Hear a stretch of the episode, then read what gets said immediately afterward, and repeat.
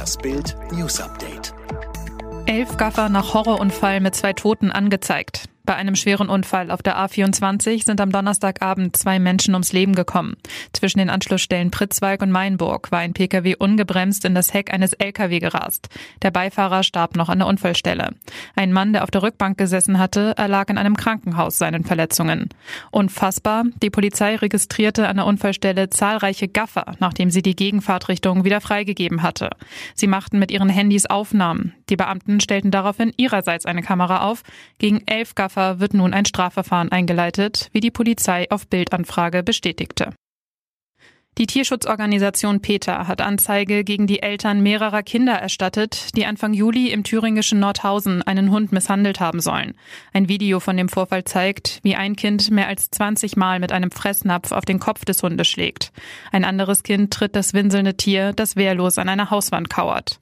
Jana Hoger, Fachreferentin für tierische Mitbewohner bei PETA Deutschland, sagte, wenn Kinder Tiere quälen, ist das ein Warnsignal, dass hier dringend eingegriffen werden muss.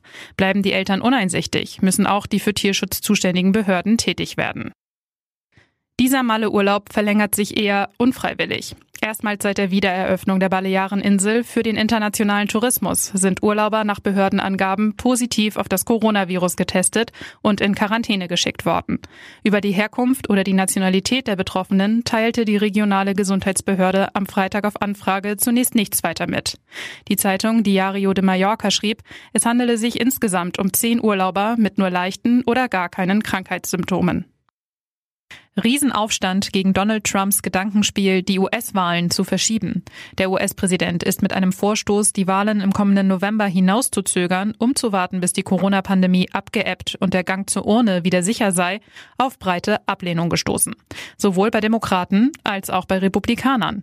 Der Mehrheitsführer von Trumps Republikanern im Senat, Mitch McConnell, sagte, die Wahl werde wie geplant am 3. November stattfinden.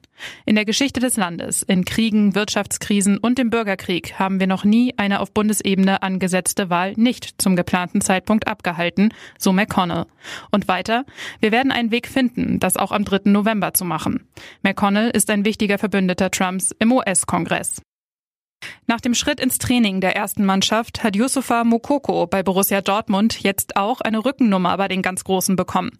Das neue BVB-Trikot ist schon mit Mokoko-Beflockung im Onlineshop des Clubs erhältlich. Der Youngster bekommt die Rückennummer 18, eine geschichtsträchtige Rückennummer. Von 1995 bis 2007 trug sie Clublegende Lars Ricken. Zwischenzeitlich liefen Lukas Barrios, Nuri Sahin, Sebastian Rode und Leonardo Balerdi mit der Nummer auf. Seit der BVB den Argentinier nach Marseille verliehen hat, ist die Rückennummer 18 wieder frei. Mokoko trug sie schon in der U19, nun wohl auch bald bei den Profis.